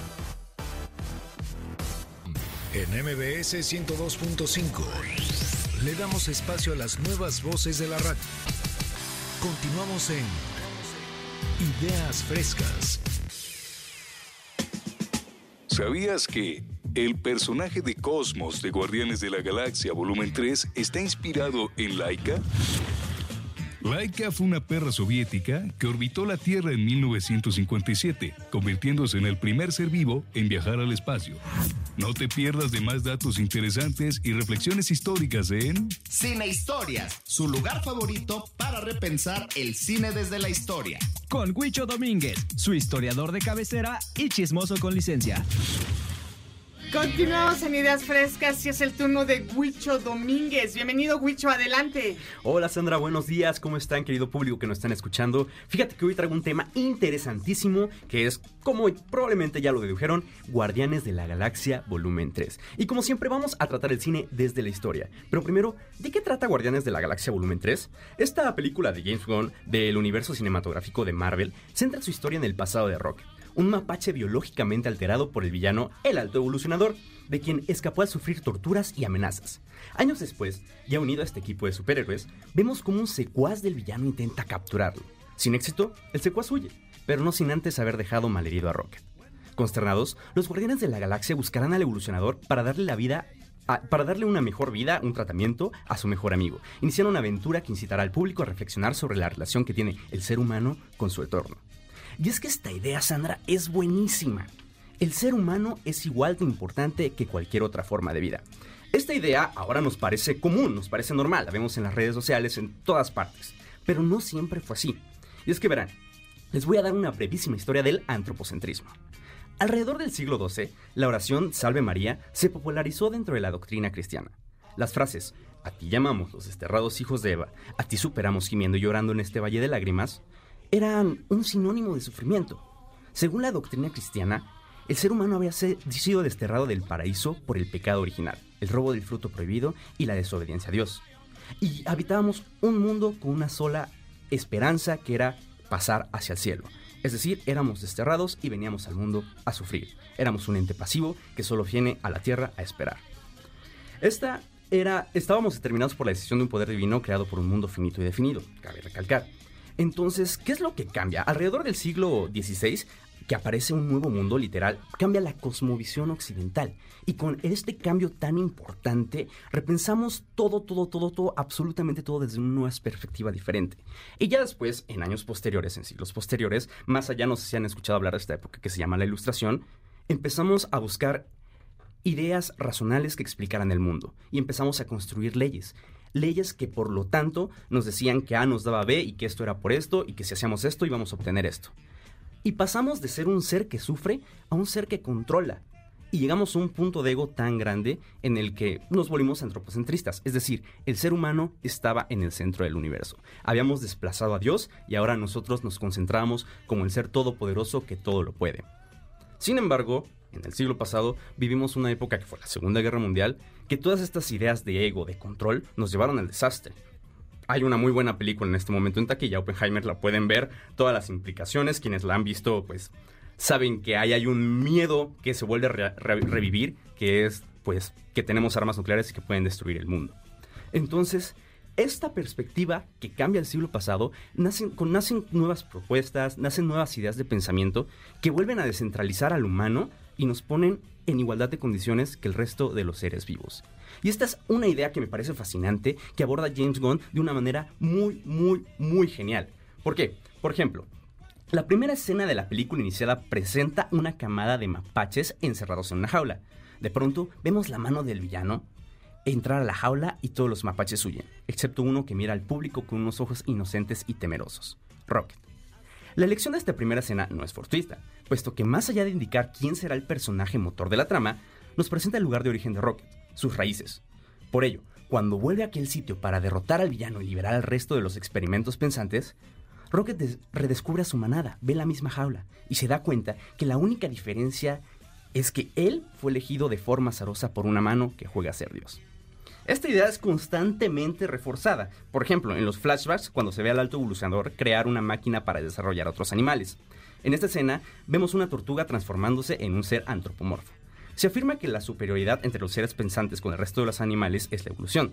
Ciertamente el sentido de evolución que Jess Gunn concibe, pues no es el mejor, pero lo que lleva a hacer es que nos pone en igualdad de condiciones con el resto de los humanos y esta es una idea que es preciosa y que nos lleva a pensar, a reflexionar históricamente y la posición del ser humano con el resto de su entorno. Muchas gracias, Sandra. Gracias a ti, Huicho Domínguez al aire en Ideas Frescas. ¿Dónde te seguimos en el espacio digital? Cuéntanos. Me pueden seguir tanto en Twitter como en Instagram como simón.triste. Ahí te vamos a seguir. Muchas gracias. Y vámonos rápidamente a nuestra siguiente sección con Bere Peralta, aquí en Ideas Frescas. Ellas y ellos son las nuevas voces de la radio. Difusión para el desarrollo cultural es algo que nunca puede faltar y que no se puede perder. Quédate en Rastros. Un paseo por el ombligo de la luna con Bere Peralta. Mi querida Bere Peralta, bienvenida a Ideas Frescas. ¿Qué nos traes para hoy? Hola Sandra, hoy el día eh, hoy el día de hoy yo les voy a hablar sobre un platillo culinario. Este platillo culinario viene desde la época prehispánica. Es un platillo con historia y es digna de sentirnos orgullosos de él. Eh, este se servía a la mesa de Moctezuma y se llama aguautle. Aguautle. Ajá. El aguautle son los huevecillos del mosco o de la chinche de agua. Ándale. ¿Tú te atreverías a comerla? No. ¿Cómo así? No, Sandra, no. No, no, es que es diferente la- el huevecillo de la mosca que un chapulín que anda por los campos. El chapulín, claro, pero el otro no sé. Pero el bueno, te voy a platicar y ya al final me dices si sigues A ver, con pues, tu venga, no. venga, Ah, ok. Bueno, este huevecillo se llama tzayacat, que en náhuatl significa amaranto de agua. Es un valor, prote- eh, tiene mucha proteína Mm. y se compara con las carnes rojas, porque incluso tiene más proteína que una carne roja. Tiene el 63% de proteína y tiene 0% de grasas. Entonces es muy, muy saludable. Mira, ya Em, se va mejorando el asunto. Este, este alimento se da en los principales lagos del Valle de Texcoco y en los, del- los lagos también del Valle de México. Su sabor es parecido al del camarón, solamente que los que lo han comido dicen que es un poco más exótico. Su proceso de recolección es lo importante porque es un proceso largo. Este proceso dura de 13 a 15 días. Los pobladores o los que se dedican a esto ponen pino, ramas de pino en el lago, a, a lo largo del lago a una altura no mayor de 15 centímetros para que no se pierda. Puede ser pasto también, esto depende de, pues, de cada campesino cómo se acomode a, a recolectarlo. Lo dejan ahí durante 15 días y regresan para ver si el mosco ya puso su huevecillo. Después de esto, lo sacan y lo dejan secar de uno a tres días, dependiendo pues cuánto tiempo tarde, si hay sol, depende, depende también del clima, ¿no? Después de esto se tiene que limpiar. Se limpia sobre una manta. Lo tallan, tallan el pasto, tallan este, las ramas y caen, caen los huevecillos a la manta. Después de eso, Mm. Este, pues ya está listo como para producir, para, pues sí, para prepararlo e irlo a vender. Muchos pobladores antes, pues era su sustento económico. Eh, y van a, a hacer el famoso trueque a otros lados donde pues también se daban otros alimentos. Hacían el trueque y intercambiaban el aguautle por otros alimentos como el betabel, la calabaza, este, el chilacayote. Oye, ¿y se tuesta? Eh, ¿O qué pasa después de recolectarlo? Ahí te va. A ver, venga, Dame un venga. segundo, Sandra, y te lo explico. Bueno, entonces, como les decía, este es el, sustento económico pues de varios pobladores como Chima, Latenco y Texcoco, entre otros pueblos. Este alimento es considerado el caviar mexicano por su sabor y por el precio. El precio del cuartillo de aguautle está en 400 pesos aproximadamente, que equivale a cuatro latitas de sardina. Entonces, pues es un poco caro. Y más que por el el sabor, yo lo consideraría el caviar mexicano por la historia que tiene este alimento y por todo el proceso que se tiene que hacer para obtenerlo. Porque pues quien lo hacen sabe que, saben que no es nada fácil y que deben de tener mucho cuidado porque además de esto es peligroso. Como es un alimento de agua, al momento de estarlo limpiando, si se te mete al ojo un aguautle, pues es demasiado doloroso. Entonces tienes que utilizar un chiclito de esos bubaló para que te lo metas al ojo y así solamente puede salir. Ándale. Entonces también es este importante saberlo trabajar. Claro. No es cualquier cosa. Para la preparación, este, pues se puede hacer en, car- en tortita de... ¿Has probado las tortitas de carne? Claro. Se hacen así, entonces el aguautle se bate con huevo, se tiene que moler para poderlo hacer a, a manera de tortita. O sea, queda como polvo de camarón. Ajá, Como exacto. las tortitas de camarón del- de los romeritos. Y de verdad que sabe delicioso. Entonces, pues yo los exhorto a que inviten, a que prueben este platillo y reflexionen sobre lo que me dijiste de que no lo probarías, porque yo te voy a no, llevar. ya a cambié de opinión. Sí lo voy a probar. ¿Dónde, trampilla, dónde, ¿eh? dónde? ¿En qué parte? ¿En qué estados? ¿En qué Eh, parte de la República? Se, todavía se encuentra en la Merced, en el mercado de San Juan de Letrán. Y yo especialmente me comprometo a llevarles a Waucle a ustedes para que lo prueben. Ah, genial, Ándale, sí perfecto, conste. ¿Dónde te seguimos, Bere Peralta, en el me espacio puedes digital? seguir en Instagram como soy bere-apb.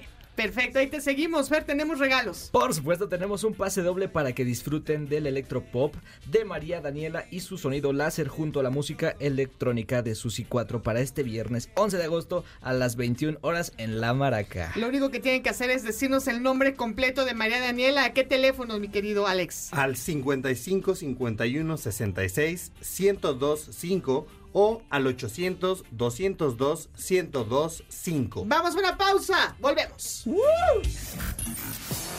Apoyando a los nuevos talentos de la radio en MBS 102.5. Esto es Ideas Frescas. En un momento regresamos. En MBS 102.5 le damos espacio a las nuevas voces de la radio. Continuamos en Ideas Frescas. ¿Sabías que cada año se premia lo mejor de la fotografía en el mundo? ¿Y que puedes ver las fotos en la Ciudad de México? Conoce lo mejor de fotografía en el concurso anual de WordPress Photo 2023. En Olvida el Ego, con el Diego. En Ideas Frescas. Uy, pues aquí en Ideas Frescas les presento a El Diego, narrador de fútbol, amante del rock, los deportes, conciertos y eventos deportivos y desde Iztapalapa para el mundo. Así es, yeah, yeah. ¿Qué tal? ¿Cómo estás, Sandra? Qué gusto, Amigos de Diego. aquí de la mesa y nos están escuchando y viendo a través de la webcam. Pues hoy fui a perder el Lego, más bien la semana me fui a perder el Lego allá al Friends Mayer, al Museo Friends Mayer, para conocer lo que es el concurso anual de WordPress Photo 2023, que esta fue la edición 66. Este concurso nace en Ámsterdam en 1955 en Países Bajos y es una organización sin fines de lucro que cada año reúne las fotografías y reportajes fotográficos que representan las principales noticias y momentos que marcaron al mundo. Esto para fomentar una mayor comprensión y conciencia de lo que pasa en la actualidad, además de rectificar la importancia de la libertad de prensa y de expresión. Ahora, ¿cómo funciona el concurso? En diciembre de 2022 se lanza una convocatoria a nivel mundial para que tanto este periódicos, revistas, este reporteros, fotógrafos lancen sus mejores eh, imágenes y entonces ya un jurado se encarga de escoger las mejores fotos y qué es lo que ocurre que después pasa a otro filtro que son este fotógrafos independientes donde checan si hay un montaje, si hay Photoshop, digamos en este caso, un poco de maquillaje. Entonces ya lo que trata de hacer este, este jurado es eliminar esas fotos y ya después regresan al último, ya al global, jurado global, para que aquí sí ya digan estas son las mejores de este año. Ahora, son varias categorías. La que más importa, y hay que recalcar, es el premio WordPress Foto del año. Y este es para Evgeny Maloletka, ucraniano de 36 años, que este lo tituló Ataque aéreo al hospital de maternidad de Mariupol. Y la foto trata sobre Irina Kalinina, de 32 años, una mujer embarazada y herida que es trasladada desde un hospital de maternidad que resultó dañado durante un ataque aéreo ruso en Mariupol, en Ucrania. Esto fue el 9 de marzo de 2022. Su bebé pues lastimosamente nació sin vida. Y esta chica, Evgeny Maloletka, pues fallece media hora después. La Ay, foto, la triste, verdad, Diego. muy cruda, muy... te expresa lo que se está viviendo literalmente allá en Ucrania. Y pues eh, la, para mí, este, son varias fotos. Yo me acuerdo que vi otra donde sale un, este, un soldado de guerra sin, sin piernas, sin extremidades. Eh, bastantes que te hablan sobre lo crudo que es ahorita la guerra entre Rusia y Ucrania, ¿no? Y otro ganador fue el reportaje gráfico del año, que es de Matt Nissen. Él es danés de 44 años. Él, se- su reportaje se llama El precio de la paz en Afganistán. Y aquí, mira, lo que trata esta historia es de que cuando ya se acaba la guerra entre Afganistán y Estados Unidos, pues deja de recibir ayuda el, el país afgano y por tal motivo pues vuelve a la pobreza. Y de este reportaje hubo una foto que me dolió mucho, bastante. Y se trata sobre este niño que se llama Khalil Ahmad, de 15 años, que como sus papás son incapaces de costear los alimentos para la familia, pues ¿qué crees que hacen estos, estos, pues los papás de este niño? Venden su riñón por 3.500 dólares. Ay, no me digas. De 15 años y tuvo que vender su riñón. Y el niño comenta que después de la operación, pues Khalil sufre de dolores crónicos y ya no tiene fuerzas para el fútbol ni para el cricket. Y esto porque la falta de trabajo y la amenaza de morir de hambre ha llevado a un aumento dramático en todo el país afgano en el comercio ilegal de órganos allá en Herat, en Afganistán. ¿Cómo ves? Sandy? No, pues tremendo. O sea, estas fotos dan cuenta de realidades tristísimas, dolorosas, y bueno, nos da mucho gusto que podamos reflexionar en torno a esos temas, ¿no? De una, desde una perspectiva crítica y con sentido humano, Diego. Sí, y como lo bien lo comentamos, que hay libertad de prensa y libertad de expresión, que es lo es importante recalcarlo y darnos cuenta de que pues en todo el mundo se sufren cosas, ¿no? Claro. Bueno, rápido les comento, este el Franz Mayer está ubicado allá en Avenida del Lago número 45 en Centro Histórico de México y tiene un costo de 85 pesos, pero si tú eres estudiante, profesor o tienes tu tarjeta INAPAM, con 40 pesos puedes entrar directamente. Así que pues vayan, hay más reportajes, hay más fotografías y disfruten este pequeño foto. ¿Dónde te seguimos en el espacio digital, Diego? Arroba el Diego05 en Twitter e Instagram. Muchas gracias por unirte esta mañana, Ideas Frescas. ¡Vámonos a la siguiente sección! México albergó recientemente el Campeonato Mundial de Red Cathedral, un juego de mesa creado por una pareja de españoles, Sheila Santos e Israel Cendrero. Quédate a escuchar Universo Lúdico con Alex Cast para descubrir todo esto y más. Mi querido Alex Castillo, eres comentarista deportivo, demostrador lúdico, cinéfilo, melómano, integrante esta mañana de Ideas Frescas. Qué gusto saludarte, bienvenido. Hola, hola, ¿qué tal, Sandra? Mucho gusto aquí a todos en cabina, a todos los radioescuchas. Pues bueno, ¿qué tenemos el día, el tema del día de hoy? Pues el universo lúdico. Vámonos rápido con la división del universo lúdico. ¿Qué es esto? Ok, tres grandes categorías. Juegos de rol, que tenemos como un gran exponente a Dungeons and Dragons, Calabozos y Dragones. Es un juego que pues es bastante notorio, muy recurrente, que muchos conocen o han jugado. En segunda categoría tenemos a los TCGs o Trading Card Games. Eh, algunos eh, juegos de este estilo son Yu-Gi-Oh, Pokémon, Magic. Y vámonos por último a los juegos de mesa, que es el tema del día de hoy. En los juegos de mesa existen también una subcategoría que se divide en juegos de mesa modernos, comerciales y clásicos. Primero los clásicos. ¿Cuáles son los juegos clásicos? Ajedrez, backgammon, dominó, este tipo de juegos que todos hemos jugado y conocemos desde hace eh, muchísimo tiempo que salen en reuniones familiares de forma muy clásica. Tenemos también los juegos comerciales que se venden masivamente en eh, centros comerciales como Monopoly, como Jenga, como Scrabble. Y por último vamos con los juegos de mesa modernos. ¿Qué son los juegos de mesa modernos? Son aquellos que tienen autor.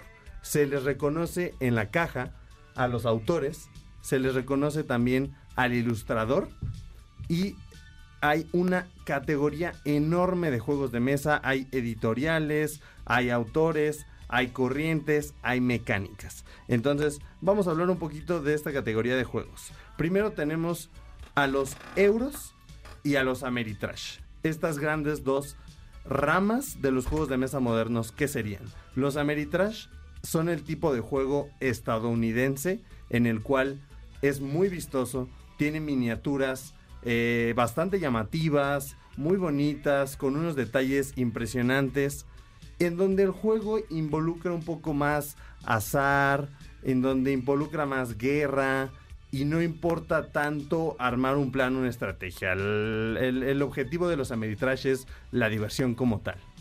Y por el otro lado tenemos a los juegos europeos. Los euros son aquellos juegos un poquito más abstractos, son juegos en donde importa muchísimo la estrategia, en donde lo que importa es armar un plan y elaborar eh, pues un desarrollo para un juego que puede durar de una hora a tres y podamos ganar. No sé si Fer, Diego, conocían alguno de estos juegos. ¿Han jugado algo? A ver, Dieguito. No, yo, eh, los clásicos, ya sabes, ¿no? Eh, este, para chavitos y para toda la familia, pero eh, es igual importante conocer esta cultura, ¿no? De, de los juegos de mesa, eh, que hay una vasta cantidad eh, y sobre todo muy interesantes, muy hasta retroaliment eh, de retroalimentación, ¿no? Pero siempre como acostumbra sobre todo a regalar al niño o a la niña los clásicos porque pues esos son los que también nosotros de niños jugamos entonces pues igual mi sobrino mi sobrina mi primo mi primita pues también que jueguen lo mismo Toda la que yo. familia. Claro que sí, pues mira, justamente se acaba de dar el fin de semana pasado el Campeonato Mundial de Red Cathedral, un juego creado por dos españoles, Sheila Santos e Israel Sendrero. Este es un juego precisamente un tipo euro, en el cual tenemos una administración de recursos. La temática de este juego Red Cathedral es que cada jugador representa a un grupo de arquitectos que está construyendo la catedral, la catedral roja para el zar. Entonces tienes que conseguir madera, oro, piedra, adornar la catedral e ir construyendo las bases, luego la parte media y por último las cúpulas. Entonces es una pelea de mayorías en la cual cada jugador va reclamando distintas partes y lo va construyendo y mediante un sistema de puntuación final, pues quien consiga más gana. Con lo cual tuvimos en la final, logró llegar un mexicano llamado Jerónimo Reyes. Él estuvo en la final. Desafortunadamente no pudo ganar, ya que pues, eh, pues un peruano se llevó esta final. Pero es increíble que se haya dado el primer campeonato mundial de Red Catedral en México. Otros juegos importantes que han albergado eh, pues campeonatos mundiales, tenemos a Catán y Carcassonne como dos de los juegos más importantes. Quetzal Jiménez es un campeón mundial de Catán, orgullosamente mexicano. No sé si conocías o habías escuchado de eso. No, qué padre, oye, qué orgullo. Exactamente, tenemos también, pues en Carcasón, Osvaldo del Arco. Él es un exponente mexicano, conocido mío, que ha sido cuatro veces campeón nacional de Carcasón. Entonces, pues realmente tenemos bastante telita de dónde cortar. Yo los invito a que conozcan estos juegos, los abracen, acérquense a tiendas locales, pregunten, busquen juegos de mesa modernos, ya que es un universo maravilloso, increíble, es bastante recreativo, no solamente es jugar, no solamente es eh, vamos a perdernos un rato en el ocio, involucra muchísimas habilidades, aptitudes. Y bueno, eh, hablaremos un poco, vamos a cerrar un poquito con algunas categorías de juegos de mesa. Tenemos abstractos, party games, cooperativos, de roles ocultos, para dos jugadores, juegos tipo Legacy, que son como campaña, como si fuera un videojuego, Dungeon Crawlers y de roles ocultos. Pues bueno, yo creo que esto sería todo por el día de hoy. En otra ocasión estaremos un poquito hablando un poquito más de los juegos de mesa. Yo los invito a que me sigan a mis redes sociales. Aparezco en Facebook, en Instagram y en Twitter como Alex Castrod 20. Ahí me pueden encontrar, ahí estaré subiendo contenido constantemente sobre deportes y juegos de mesa modernos. Oye, y además tenemos, además de esta información increíble sobre juegos de mesa, tenemos regalitos para el público que tienen que ver con el rock en español en nuestro país. ¿De qué se trata, mi querido Alex Castle? Claro que sí, tenemos dos pases dobles para el tributo a Coda y el rock en español por Java Drago, La Voz de Coda, para el 19 de agosto a las 9 horas en La Maraca. Así es, y ese pase se va para la persona que nos diga cuál es la canción más icónica de Coda al 55 51 66 1025 y tenemos otro por ahí. Tenemos un pase doble también para la banda mexicana de rock La Castañeda para el 5 de agosto a las 9 horas, también en La Maraca. Recuerda 55 51 66 1025. Cuéntanos en qué año se formó la casta y cuál es la más icónica. No se hagan, porque esa hasta con galletas de animalitos andamos ahí chillándole, Alex. Este, que nos marquen, ¿no? Que nos marquen, que nos den las respuestas y que se lancen cortesía de ideas frescas de MBS a la maraca. Muchas gracias, Alex. Vámonos a lo que sigue. Apoyando a los nuevos talentos de la radio en MBS 102.5. Esto es Ideas Frescas. En un momento regresamos. En MBS 102.5 le damos espacio a las nuevas voces de la radio. Continuamos en Ideas Frescas. Que no te consuma la monotonía. Rompe con el ciclo y disfruta de algún evento que te haga recordar que un ligero cambio en tu rutina mejora todo. Eventos desde el norte al sur. Para gustos y colores, nada está escrito. Quédate con Ari Perón y descubre las ofertas en materia de conciertos que hay para ti. ¡Au! Mi querido Ari Perón, amante de los conciertos, fotografía, coleccionista de discos físicos y ocioso musical. Bienvenido a Ideas Frescas, esa es tu casa, Ari. Muchas gracias, Sandra, mis compañeros, muchas gracias, muy buenos días. Nos vamos de manera rápida ya Vámonos. que traemos info de entretenimiento para cerrar este programa, esta emisión de Ideas Frescas. Y bueno, nos toca hablar acerca de un aniversario que se va a celebrar el día 29 de julio. Era en, una prim- en primera instancia, esta era la fecha original para celebrar 29 años de la poderosa e indestructible Royal Club de México para el mundo. Pero gracias al apoyo del público se abrió una nueva fecha segunda y última, 30 de julio. Va a ser un fin de semana lleno de ska, de la emblemática banda que celebra ya casi 30 años de actividad. O como ellos mismos han bautizado esta celebración, 29 años de hermandad. No es para menos ya que la Royal es una banda longeva que sigue trabajando y se sigue actualizando para permanecer en la escena y cautivar a su público justo como en los viejos tiempos. Esta fiesta se va a llevar a cabo en, la nueva sede del emblemático Gato Calavera, que está ubicado en Avenida Xola 114, Colonia Álamos, Alcaldía Benito Juárez, en la Ciudad de México. A unas calles de la estación Xola, línea 2 del metro, o enfrente de la estación del Metrobús Álamos. Así que bueno, eh, vámonos rápido con algo de info acerca de la Royal, ya que es una banda que nace en el 98 en un inicio con el nombre de la Matatena. Pero el nombre de Royal Club surge de una sátira en casa de Roger, ex bajista de la agrupación, haciendo una paradoja de lo que es el lujo. Los grandes casinos, hoteles, fiestas, bailes y todo lo relacionado con placeres humanos que se puede hacer derrochando dinero. Ya que en realidad la Royal Club nace en la San Felipe de Jesús DF como Matatena, donde diario y en especial cada domingo es una gran fiesta llena de colores y diversas manifestaciones de alegrías y sobre todo gente que no necesita los grandes lujos ni el dios del dinero para conocer la felicidad. Hace seis días la banda voló y debutó en Colombia. Después de 29 años se les dio la oportunidad gracias al apoyo de la banda hermana La Monkey Band, quienes también han estado bastante tiempo en nuestro país. Así que el apoyo y trabajo en conjunto trae beneficios para todos, expandir la música y la cultura hacia todos lados. Tuvieron solamente dos shows en Casa Mamífera y Fusa Rock Festival lo cual hizo que, pues bueno, la presencia del ska mexicano se hiciera presente con los hermanos colombianos.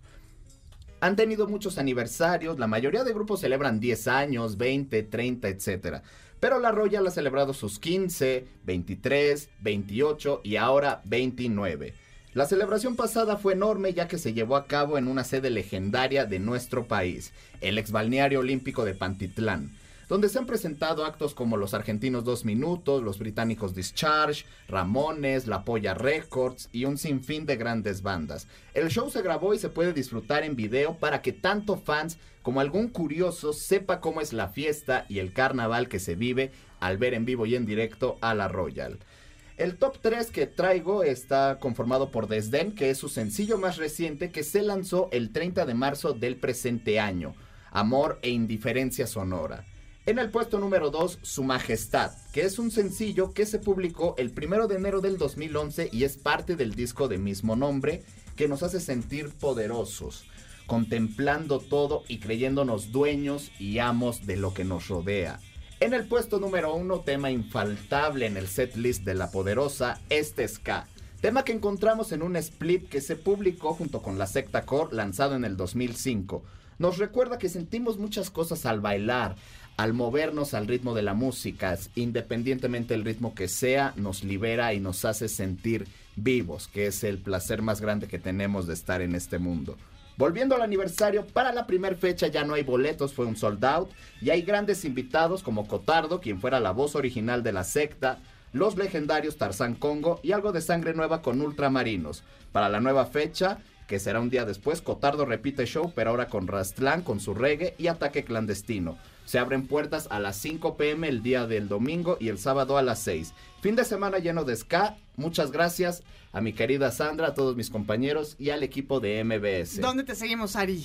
En Instagram como Ari Perón L. Hay mucha info relevante de conciertos, fotos y todo lo relacionado al entretenimiento. Muchísimas gracias a todos y a este equipo maravilloso de los días lunes. ¡Au! Claro que sí, gracias a Ari Perón, muchísimas, muchísimas gracias también a Laus D, gracias Iván Cuestas, Ali Andrei, el Diego, por supuesto Leo Bocio, gracias a Alex Castillo, gracias Bere Peralta, Huicho Domingo, Esfera Aguilar, porque ellos y ellas forman parte del grupo de certificación en locución profesional de los lunes. Si tú que nos escuchas quieres vivir esta experiencia, no dudes en comunicarte al Centro de Capacitación MBS al 55 56 81 2087 y al 55 32 46 77 04. Allá, por supuesto, te van a atender Gio, Vicky, Iván, nuestra querida Maxi, nuestra sensei que está por aquí. Recuerda todos los cursos www.centrombs.com.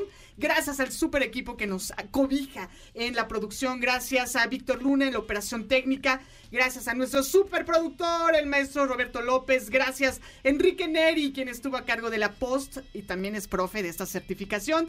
Gracias en la asistencia de producción a Pato Hernández, a Daniel Gallard. Gracias a Arturo Chávez, a quien le mandamos un gran abrazo. Soy Sandra Vázquez, locutora en las redes sociales. Y un gritito de despedida. ¡Venga! ¡Hasta la próxima! Esto fue Las Frescas. Adiós. Los comentarios aquí vertidos son responsabilidad de quien los dice y no necesariamente reflejan el punto de vista de MBS. Por hoy, concluimos con nuestras ideas frescas. Los alumnos del Centro de Capacitación MBS los esperan con mucho más el próximo domingo. MBS 102.5